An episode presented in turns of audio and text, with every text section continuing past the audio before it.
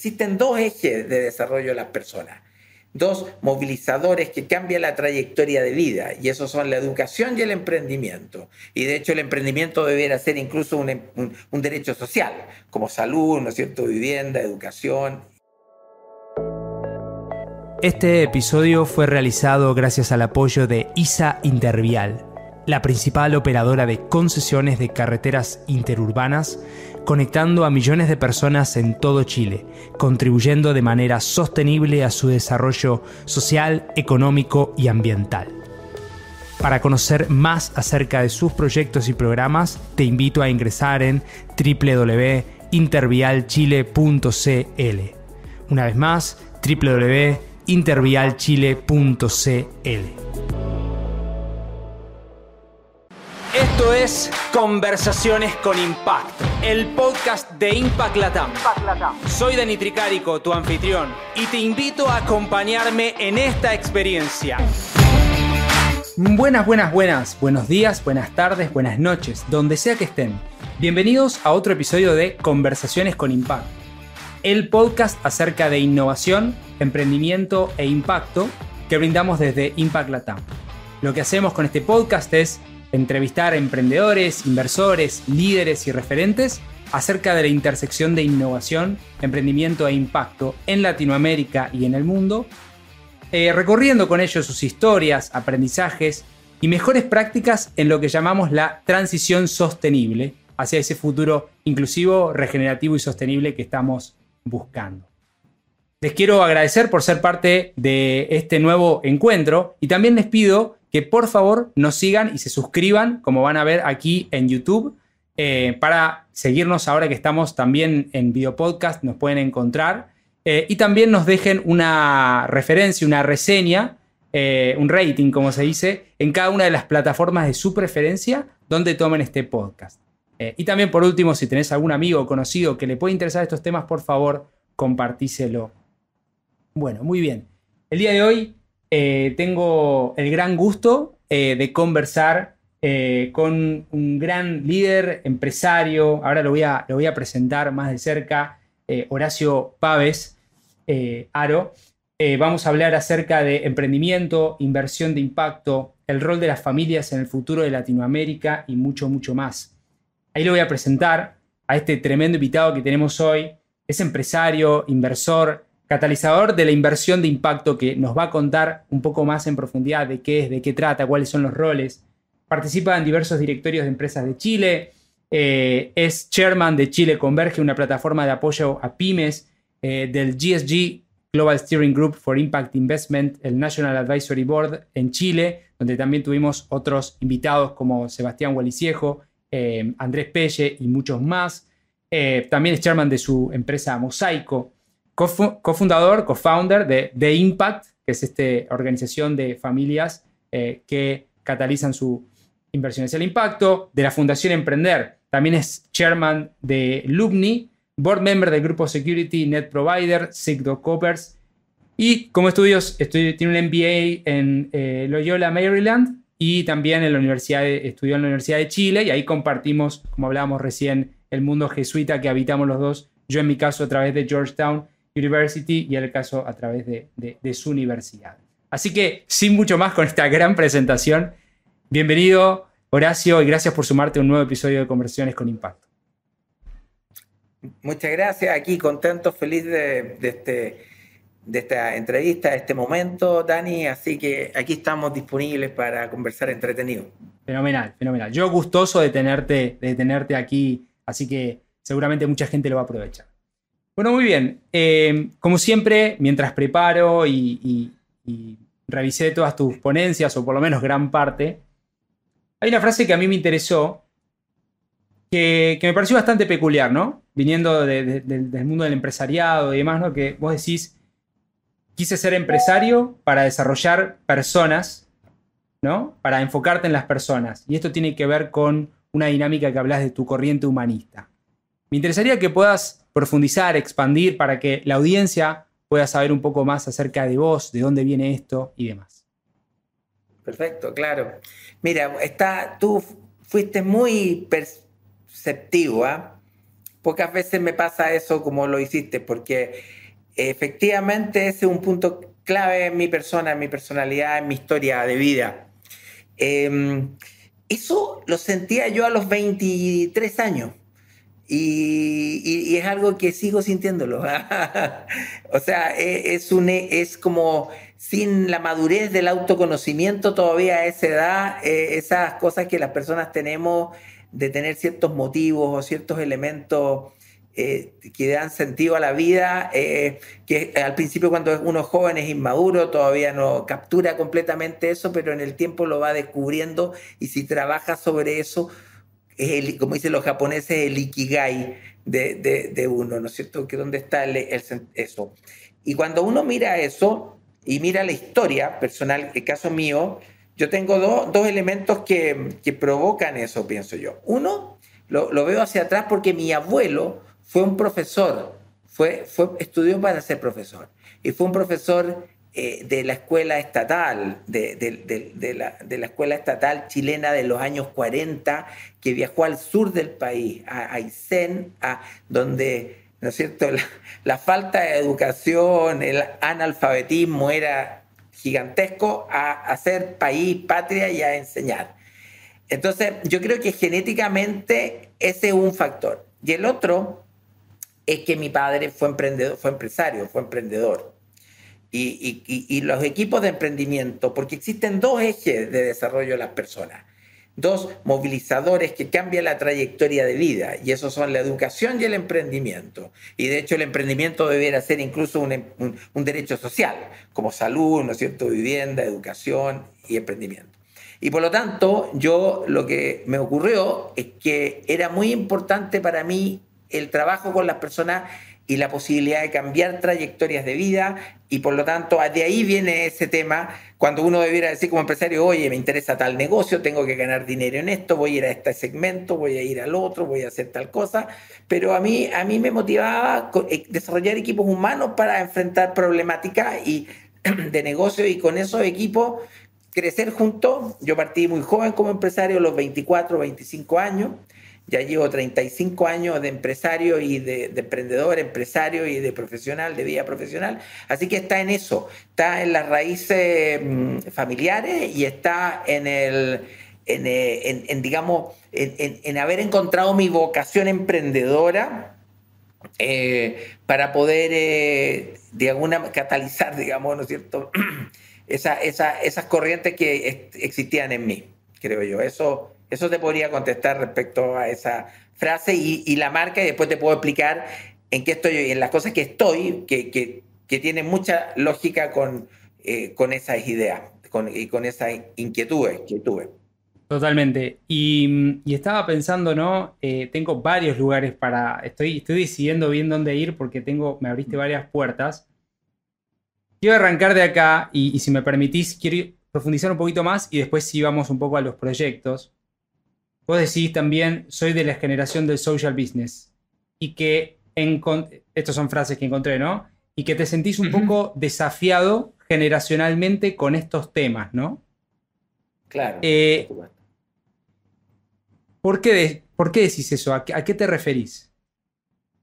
Eh, me refiero a lo siguiente, a que, a que en, en la historia personal, ¿no es cierto? Yo descubrí ciertos temas, descubrí ser empresario. Acuérdate, yo vengo como un hijo de un padre gran empresario, ¿no es cierto?, que desarrolló grandes negocios y desarrolló un patrimonio. Y lo que ocurre muchas veces en eso, con la, sería una segunda generación, la mía, de patrimonio, eh, que también te permite ser inversionista. Muchos creen que soy como inversionista de una familia de alto patrimonio, pero no soy eso. soy, también eso, pero no es lo primario que yo soy. Y entonces, cuando me doy cuenta de eso, la carrera independiente, la posición independiente personal desde el punto de vista familiar, o sea, profesional y familiar es un gran desafío, porque normalmente la segunda generación es la generación del príncipe Carlos, digo yo. A ver, ¿cómo es eso? Esa generación del que quiere, del que quiere, iba a ser rey, porque en algún minuto, ¿no es cierto?, la reina, eh, pero le tuvo que esperar hasta los 70 y tantos años. Tuvo que esperar. Claro, pero ahora, ahora este era un comentario mío hace 10 años atrás. Porque todavía estaba esperando, esperando asumir, esperando desarrollarse como rey, ¿no es cierto? Esa es la generación. Ahora ya se cumplió, ya está rey pero llegó tarde, un poco más tarde a eso. Pero quiero decir la independencia personal de desarrollar tu vida, desarrollar tu inquietud, de encontrar tu vocación. Entonces yo encontré la vocación empresarial y me di cuenta que tenía lo, lo humanista y lo empresarial. Y la, el social business es cuando vi a Mohamed Yunus en los años 90 y, y, me di cuenta que había forma de crear modelos de negocio que generaran valor, impactaran en las personas para mejorar su trayectoria y calidad de vida y que además podían ser hechos como empresario, como emprendedor, lo encontré fascinante. Lo encontré fascinante. Porque yo dije, aquí es donde se cruza. Primero que yo me definí como independiente, como empresario. Yo desarrollé mis propios negocios. A los 25 años yo construí una organización que montó una planta industrial a fines de los 90 en China, donde tuve que viajar y desarrollar un negocio cuando China era un mercado incipiente, una, una idea. O sea, era, va a ser una gran potencia, pero estamos hablando de 30, 35, no sé cuántos años atrás, 30 y tantos años atrás y en el fondo me tocó vivir esa experiencia y pocos de mi generación creo que yo capturaron eh, esa combinación de ser empresario, o sea, como que en general mi generación se dedicó a ser el empresario, el emprendedor empresario natural, típico de negocios tradicionales, pero poco, poco integraron a eso, me refiero, este tema social o lo, o lo visionaron. Entonces yo lo, me tocó verlo antes y encontrar un camino para mí y por esa razón, yo fundo la Fundación Emprender en 1999 y digo, ¿cómo puedo hacer un modelo de negocio sostenible para apoyar empresarios pequeños y medianos? Y lo que hicimos fue crear un concepto de directorios colaborativos, puse recursos, no muchos, durante varios años hasta que el modelo se desplegó y hoy día es un modelo autosostenible hace 15 años que, que 500 empresarios por año eh, trabajan en directorios colaborativos, tiene un impacto directo sobre la gestión y la calidad de vida de ellos y su mejora en la toma de decisión, etc. Y ahí me, funcionó ese negocio, forma sostenible, ¿te fijas? Em, y así. Y entonces eh, yo digo, el tema generacional tiene que ver con un tema de segunda generación, eh, hijo, ¿no es cierto?, o parte de una familia de alto patrimonio empresarial, pero también mezclada profesionalmente con una generación que no conectaba todavía estos dos, estas dos vertientes, ¿te fijas? Y que ahora, ahora es mucho más evidente, estamos en el año, ¿no es cierto?, yo te hablo de 1994 y estamos en el 2024, o sea, eh, ya 20, no sé cuántos, 94 30 años, eh, ahora es todo evidente, pero Yunus no era evidente y el microcrédito no era evidente. Y el otro hombre clave en esa época fue Jonathan Greenblatt, después, más bien hacia mediados de los 90, fin con Ethos Water, que vino a Chile a contar qué es lo que hacía él con el agua, cómo la conectaba a proyectos de agua en América Latina y África, con los resultados que tenía de esta compañía que embotellaba agua en California y ganaba plata, y, era, y yo dije, pucha, aquí está, aquí está la, cosa. Y mm, eso, y para mí entonces, a eso me refiero, esa parte fue, fue fundamental, pero yo fui siempre un emprendedor.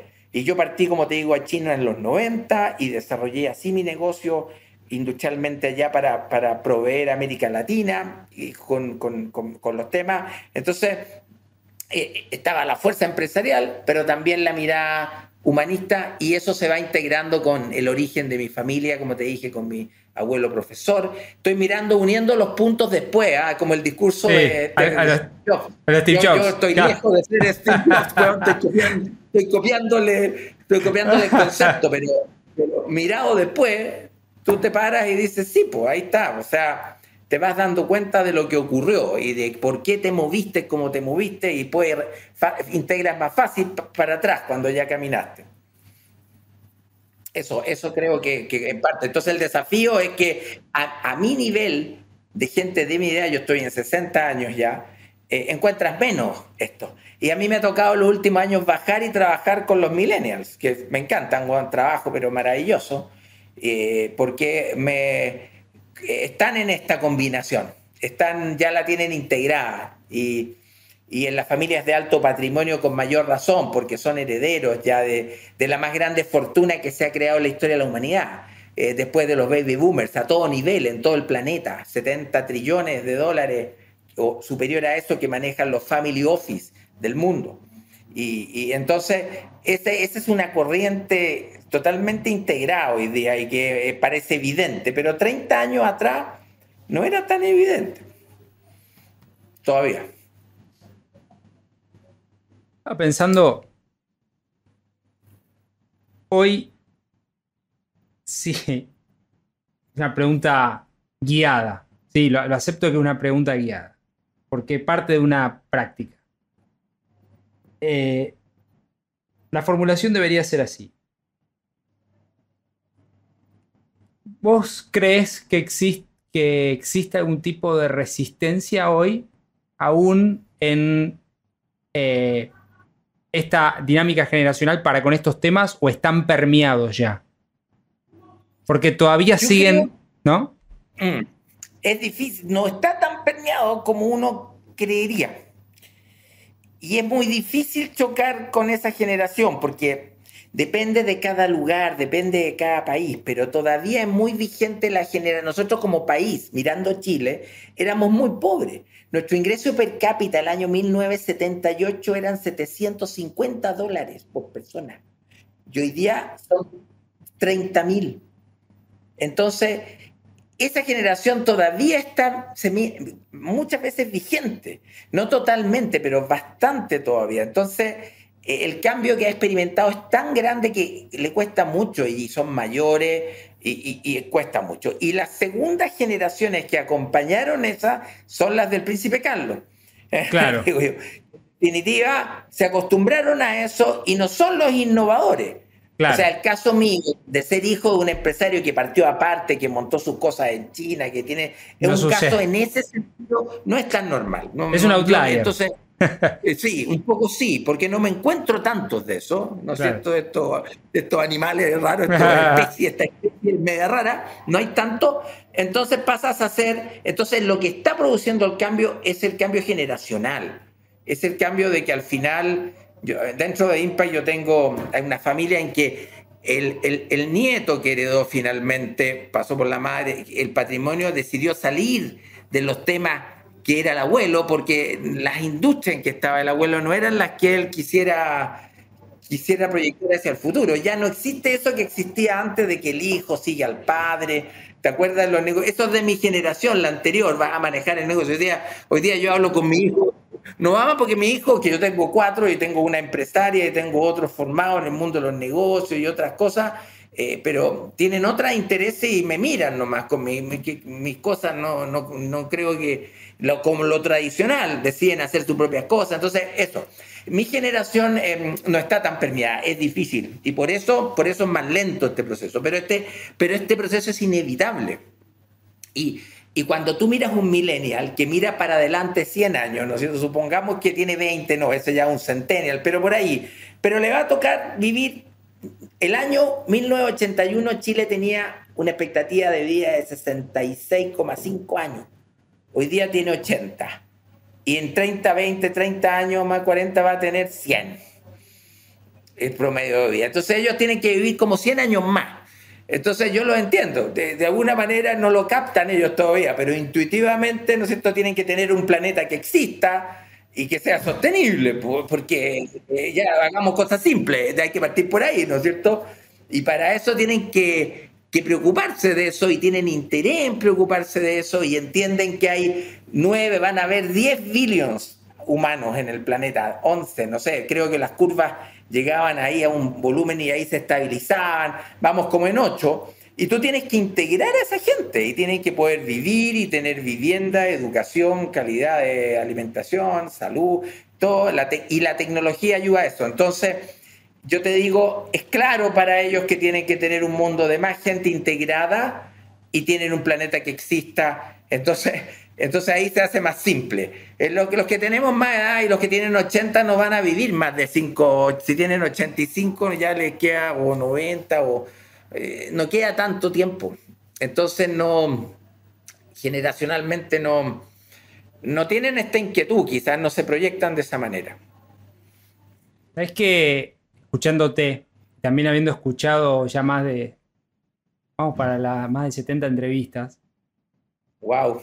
está bueno porque vas aprendiendo diferentes vectores, ¿no? Pero recibo yo, es una interpretación, no, no soy psicólogo ni mucho menos, una interpretación que hay como dos, dos dinámicas.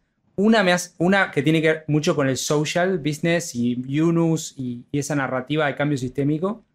Y otra me hace acordar mucho a la, de singularidad, ¿no? Esto de Singularity University, como eh, la abundancia, 100 años, ¿no? Eh, eso me parecía bueno destacar y creo que en, ese clash eh, es, un poco lo que vos compartís, ¿no? De, esas dos instancias. Una interpretación mía, ¿no? Claro, porque Claro, yo no, no, pero yo lo, yo lo veo desde lo práctico, te fijas, como mm. emprendedor, como empresario, de, la cosa práctica que, que eh, la veo así y la veo que tienes que enfrentar ese cambio porque es tan acelerado todo que la generación millennial lo va a tener que tomar y va a tener que actuar. Eh, porque esas fuerzas son muy importantes, son muy, muy decidoras, son muy eh, necesarias para la, la sostenibilidad de existencia de la, de la de la especie humana y del planeta y, de que podamos proyectarnos. Em, temas de inversión de impacto. Y nos vamos a meter de lleno con eso. 230 eh, trillones de dólares en el mundo, eh, la inversión sostenible, de, corregime, mm. eh, filantropía 2 trillones. Sí, no, la inversión completa, completa, total, que hoy día es según el libro de, Ronald Cohen, que es eh, de Impact, tiene un cuadro de, la, de con cifras del año 17, que están un poco, pero ahí aparecen como 215 trillones de, activos.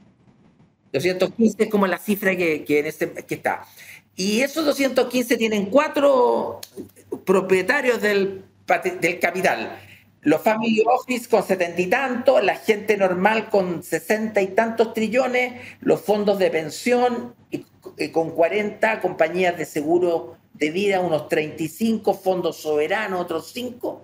Entonces yo lo pongo siempre, siempre me gusta ese cuadro, lo tengo muy grabado porque esa es toda la plata que se, que se pone, que tiene intermediarios que la manejan, ¿no es cierto? Como los grandes BlackRock, cuántos fondos, y cuántos, que, que, intermedian, pero los propietarios detrás de eso, los propietarios son los family office y las personas, porque incluso en, la, en, las compañías de seguro, o las pensiones son las pensiones de las personas, y entonces al final las personas son clave porque están arriba, pero estos son los cuatro propietarios de esos activos. Y ahí, por eso yo decía, la filantropía es menos de, casi menos de uno, dice Ronald Cohen. Por lo tanto, y la filantropía tiene un problema estructural que alguien crea el patrimonio, después tiene dos, tres hijos y después no, como no sé cuántos nietos y después no sé cuántos bisnietos y lo que se produce en el tiempo es que se diluye la filantropía porque la gente utiliza la plata para vivir. En la quinta generación, si hay un patrimonio, ya son como 200 y tanto, o son y, nadie genera el valor de tanta plata como el primero, entonces lo necesitan para vivir, para desarrollar sus proyectos de vida. Entonces no es, no es sostenible la filantropía, te fijas, estructuralmente, por de alguna manera, y no es tan grande. Eh, entonces, no digo que no es fantástica y que ojalá fuera mucho más grande, no, tengo nada contra eso, pero tiene una estructura porque las familias son complejas, todas son, la mía, todas, no todos piensan igual, los herederos no todos tienen los mismos intereses, me dicen, pero a veces te dicen tu familia, yo le digo, pero mi familia eh, depende, pues, o sea, las familias no son, esto no se comenta tanto, pero no son ejes cohesionados, eh, organizaciones cohesionadas, alineadas, no tienen, eh, eso es mucho más la empresa, el, ejército, Las familias no. Tú, de repente, un, un señor juntó 1.5 billones y le heredaron cuatro hijos. A cada uno le corresponde una parte y cada uno hace con el dinero lo que quiere. pues Y, y habrá unos bien intencionados, les gusta la inversión de impacto, otros serán más, se dedicarán a hacer otras cosas. No es bueno ni malo, no estoy haciendo ni una crítica a nada, es, la realidad, ¿te fijas? Y entonces no son, no son cosas cohesionadas. Entonces, los liderazgos de la familia y la intencionalidad de algunos es lo que marca la diferencia. Pero cuando tú miras todos estos 215 trillones, por, por eso es que hay una gran oportunidad porque los que primero van a mover o pueden mover los capitales son los 70 trillones, los family office, que ahí, donde, ahí, pues, ahí hay una tendencia tremenda. La misma gente a través, preguntando o dónde coloca sus fondos, también tiene una, una, implicancia para este cambio.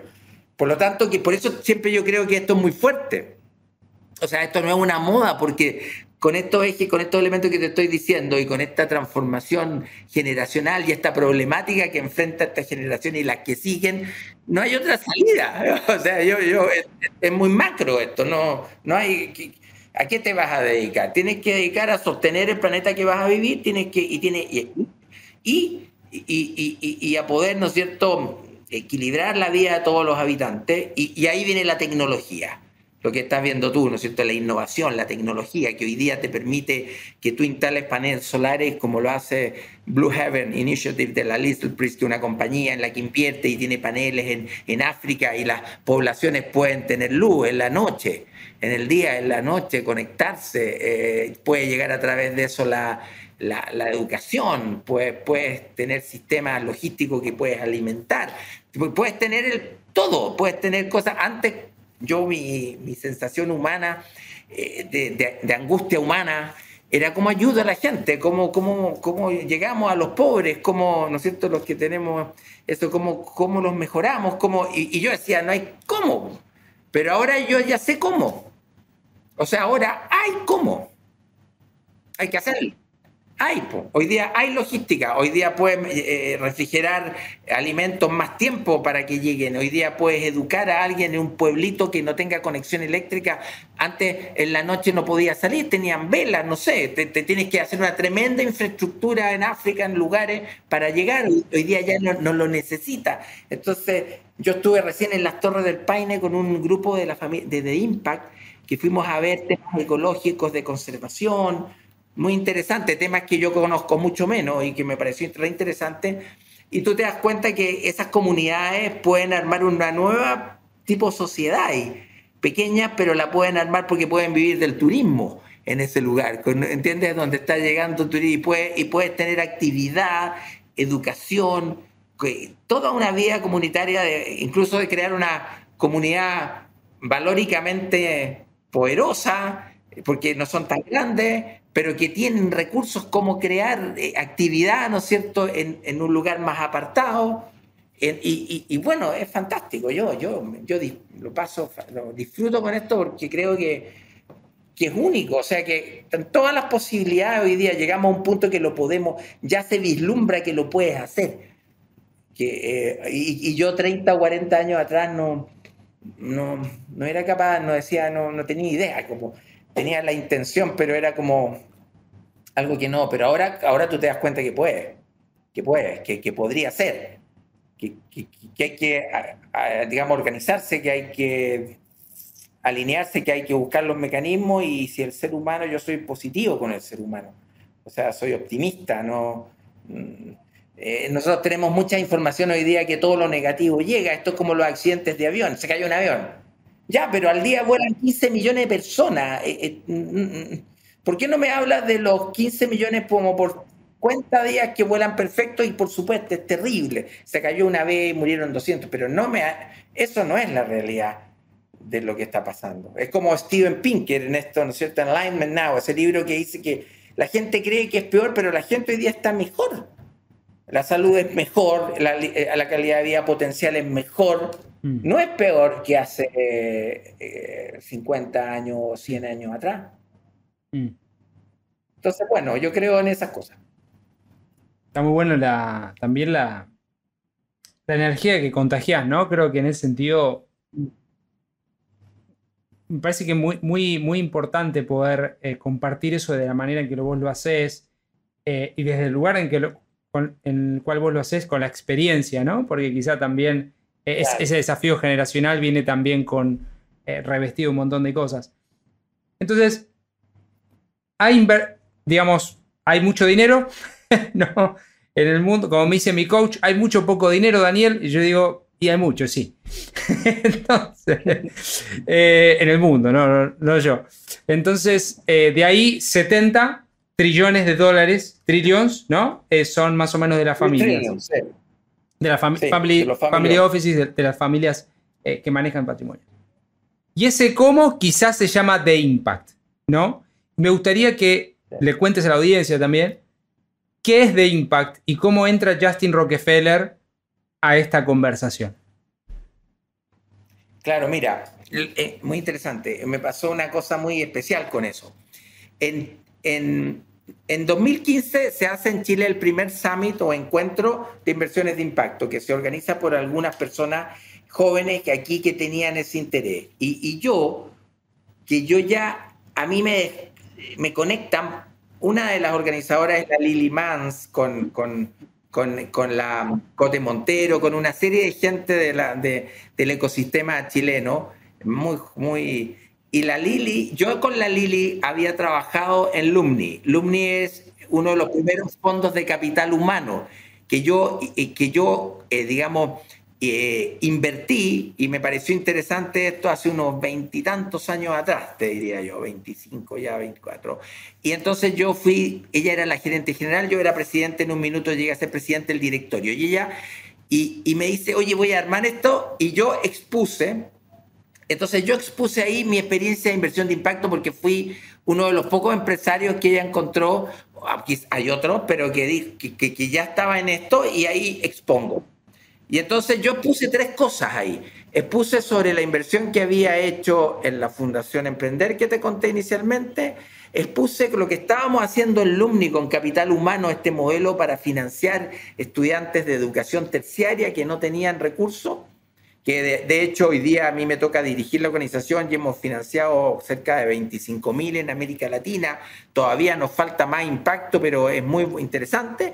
Y habíamos creado el grupo educacional Enobus de educación a distancia con mi familia el año 2012, que yo lo partí casi de cero como emprendedor y que hoy día tiene 120 mil alumnos y que trabaja en Chile, en Chile la educación técnico profesional que es como la educación de la clase media emergente que tiene que estudiar un título técnico. Entonces yo pongo y viene la Abigail, viene una, una mujer que era la CEO en ese minuto de la organización o de la potencial organización y me invita y me dice, tú tienes que ir a Estados Unidos, tú tienes que, te vamos, eh, te voy a poner en contacto con Justin Rockefeller que me mandó aquí a ver este encuentro y, y yo quiero que tú vayas y me conectó Justin ¿Ah? Potente. claro, y yo dije, pero yo, yo soy más viejo, yo, este, Justin en ese minuto, Justin haber tenido el equipo, Justin tiene como 42, ah, yo ahora, una cosa así. Eh, y en ese minuto estamos hablando siete años de haber tenido unos 36, 35, 36, y yo tenía 55, una cosa así, un poco menos. Y yo dije, ¿qué voy a hacer? Pero ya, si quieren que vaya, voy. Y, y, y, nos invitó eh, Justin al primer Leaders Forum donde se cofundó. Él, él, ya venía trabajando el tema, pero lo cofundó el 2016, el año siguiente. Y yo partí con mi hija, que tenía 26 años, porque yo dije, yo aquí no tengo nada que Esto no sé qué es lo que es, así que acompáñame tú, porque tú, tú me vas a hacer... Eh, no por el tema del lenguaje, si ese no era el problema, eh, eh, la, decodificación, eh, ¿cómo se llama?, generacional y en la temática. Y ahí Justin decide con un grupo que llegamos a la casa de su abuelo en un lugar que se llama Pocántico Hill, al norte de Manhattan, donde los Rockefeller tienen un, tremendo terreno y tiene Kaikit, que es una casa en un cerrito que, que era del primer Rockefeller ahí me acuerdo que dormí una casa del año 1900 y que tiraba la cadena con, con, un, con una cadena. Super, y, ahí, y ahí se forma, ahí se, y ahí yo me conecto y ahí me involucro y yo hago, y yo, y, yo el, eh, el grupo de chilenos, entonces eso, lo, eso a fines del 16 me voy, voy pensando qué hacer, en involucrarme y el 17 ya al final parto y el 18 armamos un encuentro en Chile y yo incorporé como 14 familias con la Lili, nos ponemos a trabajar y, y, ahí parte por nuestro lado. Y, y, y The Impact es una organización de familias y family office de alto patrimonio cuyo objetivo es educar y profundizar y, y guiar las, eh, los capitales, ¿no es cierto?, las inversiones hacia el impacto. y, Justin, muy cariñoso, me invita al board, que soy miembro desde esa época del, directorio. Ya voy a cumplir el próximo año mi ciclo. Y ese es The Impact. Y yo, y yo ayudé, a, mm, ayudé en Latinoamérica, fui con la Lili, fuimos a Brasil, fuimos a Colombia, incorporamos familias de América Latina y hoy día The Impact debe tener cerca de 100 familias y va creciendo lentamente, lentamente, porque no es una cosa, pero con familias que compartan, que tengan la vocación de impacto, que, que, quieran hacer el bien, que tengan una estructura valórica también, eh, que esté en línea con, con, eso, con esos objetivos. Y eso, así es de Impact. Y, y, que, y caí de rebote, ¿me entiendes? Caí a partir de una trayectoria y de alguien que me dijo, oye, tú cómo hiciste esto, ven para acá, una cosa así. Y yo dije, ya, yo voy para, yo voy para allá. Y, aquí estamos. Me imagino que haber sido una experiencia fenomenal de compartir también con, eh, bueno, personas de muchísimo renombre, eh, ligado también a una historia familiar una historia de generaciones, tercera, cuarta, en este caso. Claro, pues estábamos, estuvimos con una de las cosas que me gustaban ahí, eh, Jung, eh, Jung la familia, eh, el nieto del fundador de Hyundai. Mirá, Ahí estaba, que tenía mucho interés en temas de, impacto. Y había en Seúl, tenía un edificio, una, una, organización que tenía un montón de emprendimientos de impacto todos jóvenes, o sea, todos en los 30 y algo. Bueno. Ahí conocí a Liesl Priske de los Priske, a Jason Ingle de la familia, este tataranieto de Henry Ford, que él, que él es alguien que también estuvo en esa reunión. Entonces ahí me di cuenta que, que había una mucha fuerza en, en un grupo de familia que tenían este interés. Fue muy interesante, muy interesante, muy, ahí, no me sentí tan solo, me sentí más acompañado. Quiero profundizar una cosita acerca de esto, porque es, un mundo y la verdad que deberíamos hacer un episodio acerca de esto, eh, que próximamente vamos a traer a Lili también, así que... Eh, no sabemos en qué orden van a salir los episodios, pero probablemente... Sí, la Lili es muy importante, muy, importante. una mujer muy comprometida y eh, mi partner, mi partner fue, mi partner para esto. Yo estaba pensando mientras estaba escribiendo esa pregunta, digo, bueno, eh, de Impact, las familias empresarias, quizá las, más importantes fortunas del mundo, ¿de qué se habla, no? es una pregunta muy abierta, pero para hacerlo más asertivo es, ¿cuáles son los principales desafíos que se plantean ahí, eh, tanto en temas eh, ambientales, sociales, y el involucramiento de las familias. Ahí me parece que estaría bueno eh, tu, tu, visión y tu, tu, lugar también para quizá otros miembros, otras familias, otras personas que les pueden interesar estos temas. Sí, yo creo que están todas aquellas familias que tengan un interés genuino en la inversión de impacto, que quieran hacer el bien, ¿no es cierto? Pero a su vez, ¿no es cierto?, invertir en, en hacerlo de una manera bien hecha están llamados a ser parte de esto. Puedes tener más patrimonio a veces más o puedes tener menos, pero la intencionalidad y la, cosa profunda, el, liderazgo para querer involucrarte y empujar es lo primero.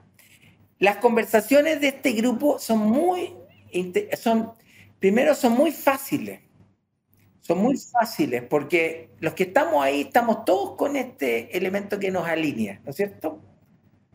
que nos alinea. Los que hemos llegado ahí, los que se han sido seleccionados eh, para llegar, o seleccionados en el sentido de un endorsement, recomendado, que le que le recomendado, no es seleccionado, porque no hay una selección en realidad, hay una recomendación de aquello que, que les interesa el tema, sentimos igual. Entonces, nuestras conversaciones son fáciles porque tienen que ver cómo aprender más de esto, eh, cómo compartir las mejores prácticas que cada uno está haciendo, eh, cómo, em, digamos, eh, desarrollar ciertas ideas, por ejemplo, había, hay hoy día ideas de un grupo de las familias que dijo, a mí me interesa disponibilizar más dinero para capital paciente, más concessionary, más paciente. Veo que ahí hay pocos fondos de eso. Hay, la industria tiene muy poco todavía, se confunde con filantropía, pero si nos juntamos, ponemos recursos y hacemos un buen estudio de cómo perfeccionar esa área, cómo profundizarla, sería muy interesante y sería muy valioso para, para el ecosistema, para, para, para la inversión de impacto. Entonces, eh, te diría que hay montones de temática eh, bajo este concepto, bajo el concepto de aprender, bajo el concepto de eh, buscar el intercambio de prácticas y de realidades de cada uno, cómo hacerlo mejor, y bajo el concepto a veces de apoyar proyectos en conjunto que pudieran apoyarse. Eh, todo eso es algo que, estamos, que, que, ocurre. Así que yo te diría que eso es fundamentalmente la, lo que ocurre ahí. Buenísimo. Em, quiero mover un poquito más, eh, quizás ya hacia tu, rol particular, ¿no? Em, bueno, vos estás en inversión de impacto a través de, Impact, del GSG, que ahí vamos, vamos, a hablar un poquito más. Em, vos, bueno, tenés tus esfuerzos, por lo que entiendo, y tus inversiones también, me parece, en temas de educación, ¿no? Y de emprendimiento. Eh, si quisieras destacar algún par de iniciativas ahí como para, para entender eh, ese espacio, hablamos de, bueno, mencionamos Chile Converge, Fundación Emprender, de, ese estilo, quizá hay otras. Sí. Sí, no, claro, la, lógica, claro, uno lo que hace es parte de su historia, ¿no es cierto? Entonces mi historia de emprendedor empresario y América Latina también tuvo un, tema estos últimos 20 años, 25, incluso 30 que uno está en esto, de que era todo mucho, muy venture capital y, desde el punto de vista financiero, si lo curso, y muy private equity, ¿no es cierto? Aquí no había una industria todavía muy desarrollada de instrumentos públicos de mayor tamaño. De hecho, hoy día hay mucho más mucho más, porque hoy día, por ejemplo, las energías renovables no convencionales ya tienen industrias grandes y hay, y hay instrumentos en todo el mundo. Al, principio de América lo que uno accedía era mucho más eso. Y como entonces lo que yo hice fue desarrollar proyectos de tipo Venture Capital desarrollados por mí mismo usando la capacidad emprendedora que yo tenía. Esa fue la forma, o sea, como que dije yo, eh, esto traigo a la mesa, yo traigo forma de hacer, forma de crear, porque soy empresario, algo de capital, y ya, y las voy a hacer yo.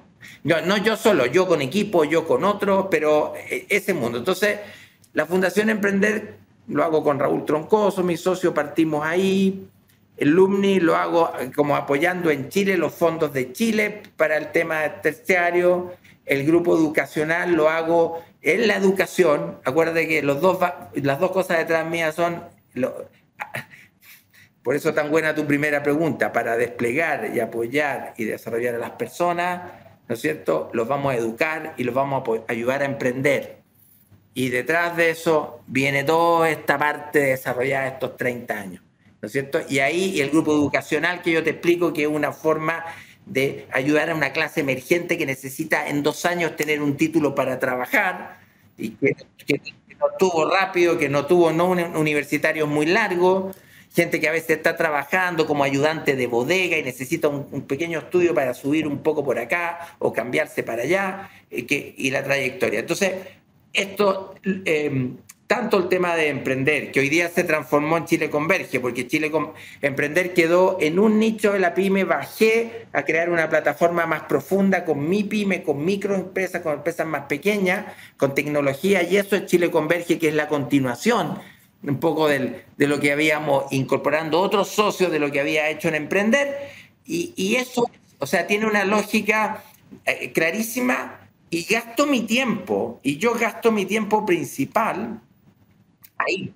O sea, en el directorio como presidente del Grupo Educacional ENU, como presidente de Chile Converge, como, ¿no es cierto? como presidente de LUMNI, que tomé un poco esa posta para seguir ayudando allá, Ahí está, mi, ahí está mi proceso. Y la otra parte a la que llegué de rebote por el tema financiero fue con Financia Capital, que es un factoring en Chile que me di cuenta que podíamos con un grupo hacer un apoyo a las pymes. O sea, a emprender, es un factoring que está focalizado en dar acceso a financiamiento a través de factura a pequeñas pymes que le vendan a clientes más grandes.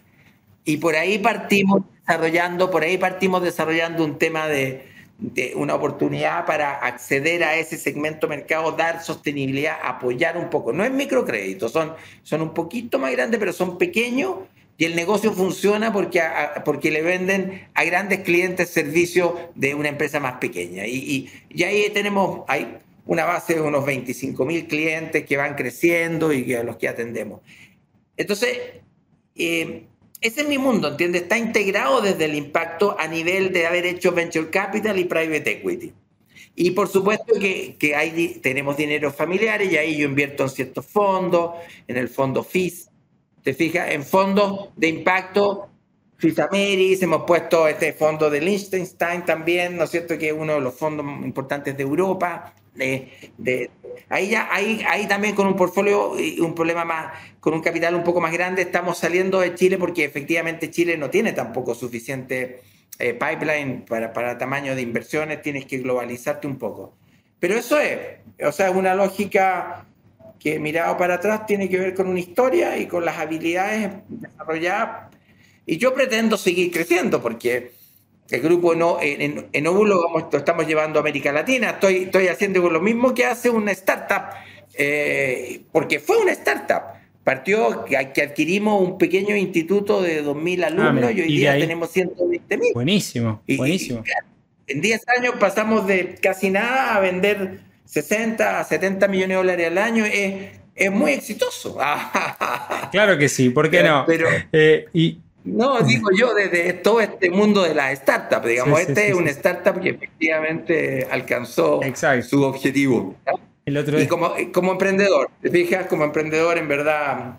El otro día conversaba con un, bueno, uno de los tipos muy, muy importantes de, cercano al mundo Microsoft. Y me decía, y yo le hablaba de mi empresa, y yo le decía, The Next, americano, decía, The Next Unicorn, el, próximo unicornio. Ah. Y él, él, me decía, Does it really care? Eh, eh, does, it really matter? ¿No? Entonces, eh, como, como realmente te importa. ¿no? Y, creo que, que, es esa, esa narrativa de unicornio, billion dollar company o nada, o VC, que es quizá el mundo donde vengo yo también, versus las pymes, los emprendedores, empresas que generen empleo, impacto. Claro. Te quiero preguntar, em, en, ese marco, eh, y te voy a hacer una pregunta cortita y después ya voy a expandir al GSG. Eh, ¿Cuál consideras que fue tu mejor inversión eh, de los últimos 10, 15 años? Puede ser... en términos de... medilo como quieras. Medilo como quieras. Pueden ser términos humanos. Una vez escuché a, a uno de los primeros fondeadores de Endeavor que dijo, esta fue la mejor inversión que hice, y es un, eh, es un empresario argentino eh, eh, muy conocido. me hilo como quieras. Ah, no, lo que pasa es que mi mejor inversión es mi familia. Ahí está. Bueno, ahí está. Ahí está, ahí está. O sea, no tiene, no tiene. El Roy es alto ahí. O sea, alguien humanista, yo creo que esa sería la... Eso es lo que siento en verdad. Es mi familia, mi mejor impresión. Eh, es haber armado con mi señora una familia con cuatro hijos fantásticos y, acompañarlos y, y, tener ahora tres nietos que los, disfruto y que y, ir de a poco conociéndolos y trabajando con ellos y conviviendo sin lugar a dudas, eso es lo primero mío. Y lo segundo, te diría yo que debajo de eso tal vez, o sea, claramente, es el, el poder haber hecho ciertos cambios hace unos años que me están focalizando en esto, en lo que yo realmente quería, porque yo pasé un tiempo en este proceso en que fui director de un montón de compañías vinculadas a mi familia, de mis hermanos, de mi padre, que son compañías que están en la bolsa, etcétera. Pero al final al final mi aporte no era tan alto ahí. Mi aporte fue un tiempo de aprendizaje, pero también fue un tiempo que me di cuenta que, que, el gran cambio de volver a profundizar sobre lo que era mi, interés, que está en, estas cosas que hemos nombrado ya y que las sigo desarrollando y que me permitió también, digamos, eh, ir a, la, a, la a The Impact, a la advocacy, ¿no es cierto?, a la, promoción de, todo este tema también a nivel global, también eso es lo que me ha hecho más feliz al final. O sea, en un, eso es, eso es la respuesta. Buenísima respuesta. Ahora sí me quiero meter en el GSG Global Steering Group for Impact Investment, el National Advisory, Board de Chile. Eh, y aquí tuvimos a, varios, eh, a varios representantes de allí. Eh, me gustaría saber si aproximadamente, por lo que vi en ACAFI, 400 millones de dólares en temas de activos aproximadamente bajo administración, declarados como impacto. lo pongo entre comillas porque hay que, hay que entender esa subclasificación. Me gustaría preguntarte, ¿cómo ves a Chile de cara a lo que viene en temas de inversión de impacto? Si consideras que puede ser un buen, un buen jugador eh, y cuáles son las brechas, los desafíos eh, con estos temas. Claro, esta es una gran pregunta porque este tema, claro, eh, el tema de inversión de impacto claramente está más desarrollado en los países europeos en las economías desarrolladas, donde la madurez de las sociedades, ¿no es cierto?, permite que la interacción de los partidos de derecha a nivel político y de izquierda sea, sea eh, más fácil eh, y que se puedan, el, trabajo público-privado ya está más estructurado, ya está más viable, la sociedad civil se integra, pero hay un tema de madureces de, de, los países desarrollados, historia de miles de años, ¿no es cierto? Nosotros en Chile tenemos 200 años, ¿no? antes no éramos, no éramos país. Antes de eso peleábamos contra los españoles o más antes lo, estaban los araucanos, teníamos guerra. Entonces, entonces tenemos unas sociedades, tenemos unos países más inmaduros, más eh, atrás y con muchas problemáticas eh, sociales. Entonces, siempre se produce una tremenda eh, disociación para uno entre lo que está pasando en el país, lo que se puede hacer en el país. Nosotros estamos yendo hoy día de repente en un modelo que es más hacia la izquierda. Entonces yo, yo que, que, vengo con, estos temas... ¿no en Argentina no, estamos yendo para otro lado. Tiraron, violentamente hacia, hacia, el liberalismo, hacia el liberalismo puro. Bueno, veamos, qué pasa. Ahí vamos, pero, pero eso, ¿te fijas? Entonces yo te tengo que contestar una pregunta muy difícil porque yo creo que yo creo que el trabajo sistemático, nosotros hicimos el catalizador, ahí nos vimos recién, ¿no es cierto? Se inscribieron 430 personas, años atrás eran 100. O sea, es un trabajo de, de, hormiga de crear la base, la condición y empujar y empujar y empujar como un buen emprendedor y, yo, yo, asumí eso cuando Ronald Cohen nos, nos, dijo con Andrés Peche y a todo un grupo, nos dijo, oye, empujen aquí.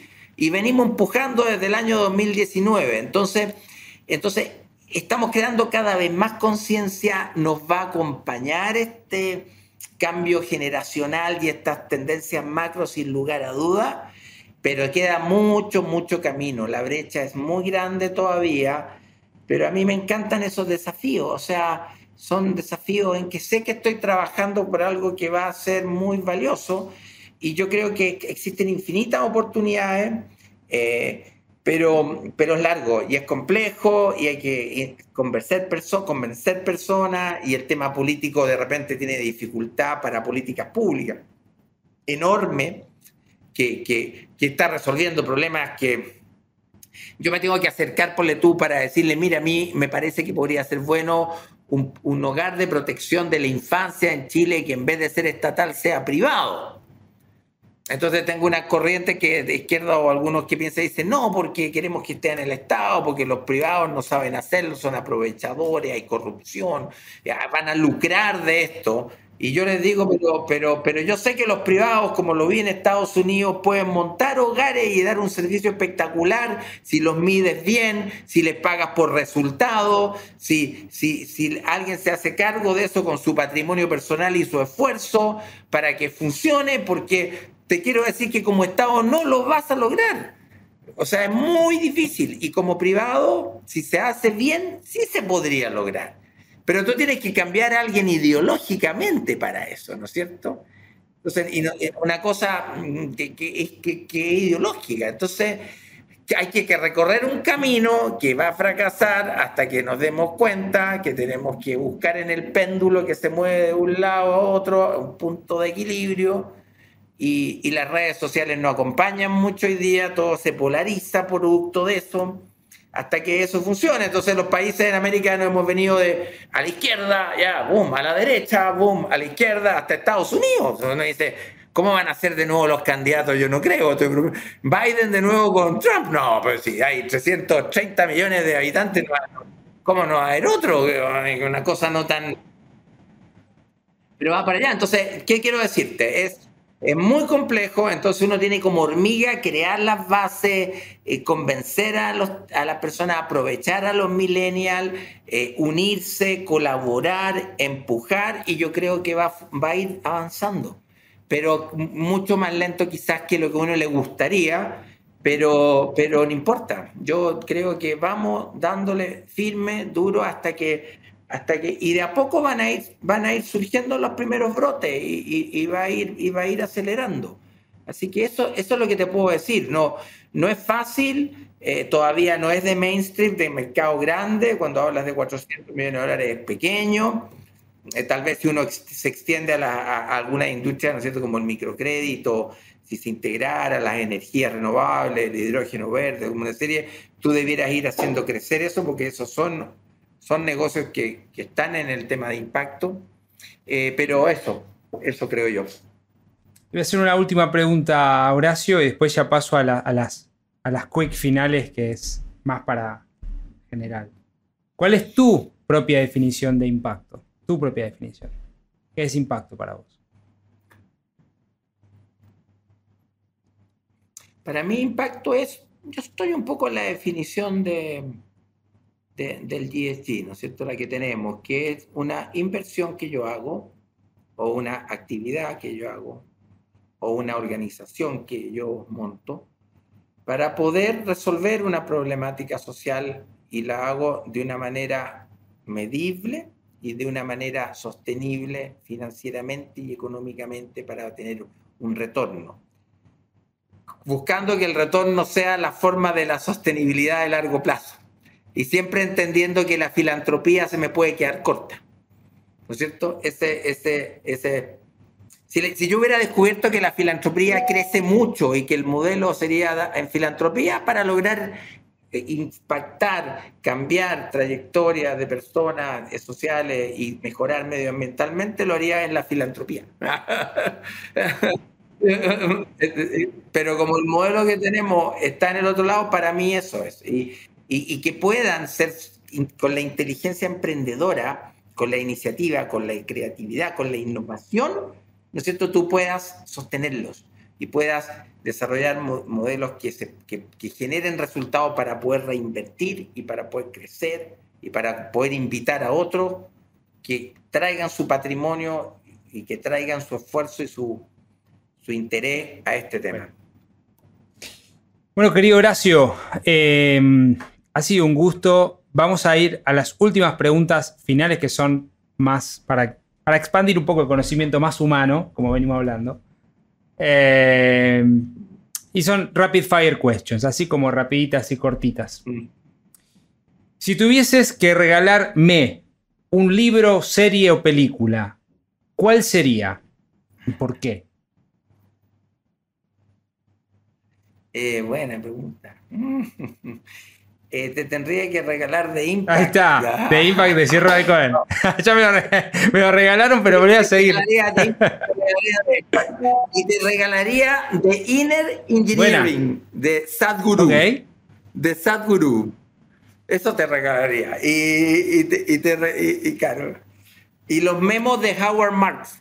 Buena. Esos dos últimos no los tenía, así que los anoto y lo vamos a dejar en los links del episodio también porque es Regalo para la audiencia. deja el libro de Inner Engineering de Sadhguru porque es, sabiduría de Oriente para el mundo occidental. Si tuvieras que darte un consejo a vos mismo cuando eras adolescente, tenías 15 años, ¿cuál sería? Puede ser una frase, puede ser un... Al final no, no emprenda porque es dificilísimo. no, yo creo que sigue siendo, sigue, sigue tu, a tu corazón y sigue tu vocación. Dale, no dudes de eso. Em, y por último, bueno, hablamos de, varias cosas y, creo que lo mencionaste, pero, pero el futuro, el futuro de la región, ¿no? De Chile y la región en estos temas en los próximos 5 o 10 años, ¿qué, visión te merece? Yo creo que van, lo que te digo, yo creo que van a seguir, van a ir creciendo. Confío mucho en los millennials para eso. Eh, uno los puede ayudar y, y, es, como te lo expliqué al principio, no, no, veo otro, no veo otra forma de que seamos sostenibles. O sea, tenemos que empujar, empujar hacia allá todo lo que se pueda. Buenísimo. Querido Horacio, te quiero agradecer tu, espacio, tu tiempo y también tu apertura para tener esta, esta linda conversa, esta linda charla que disfruté y seguramente la audiencia va a disfrutar también. Em, dimos varias vueltas por un montón de temas. Eh, yo me fijé ahí, creo que cubrí todas las que anoté. ¿Sentís que hay algo más para decir? ¿Algún mensaje final para dejarle, para dejar aquí? Como le dije a mi hijo, eh, que ahora que cumplí 35 años de matrimonio, me escribieron un libro que me emocionó mucho. Y me dijo, bueno, un hijo me, me escribió, me puso, Tú me dijiste que hay muchas más personas buenas que malas en el mundo y que uno tiene que aprender a confiar en las personas y que uno tiene que, que no claudicar en eso. Entonces, eso es mi mensaje. Hay muchas más personas buenas que malas, hay muchas más personas que quieren el bien y que quieren ayudar a otros y que quieren eh, sacar adelante sus temas vinculados a eso. Y, yo soy optimista y quiero y quiero y creo en, el ser humano, así que ese es mi mensaje más, más fuerte. Hermoso, hermoso. se lo dije a mi hijo cuando era chico, era más chico. ahora, ahora ya no me cree. yo pensé que era, me dijiste que había más personas buenas, al final no las encontré. era, el remate, ¿no? Pero sí, este le permitió desplegarse así, pues, no tuvo temor para, desplegarse.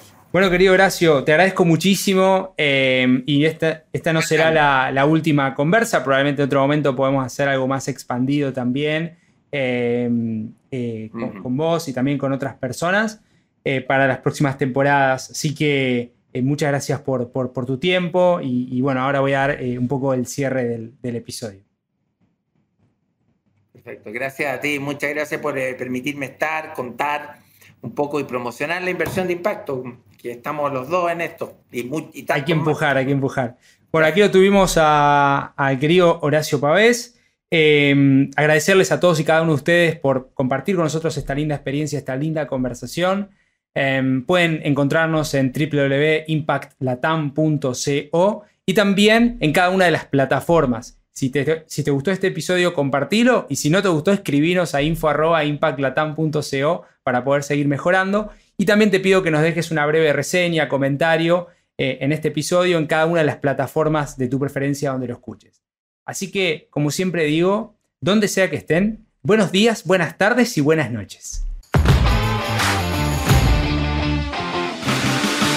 Muchas gracias por sumarte a este nuevo capítulo de Conversaciones con Impacto. Te invito a sumarte a esta comunidad de hacedores que está cambiando el mundo. Ingresa ahora en www.impactlatam.co. Sumate y sé parte ahora de este cambio. www.impactlatam.co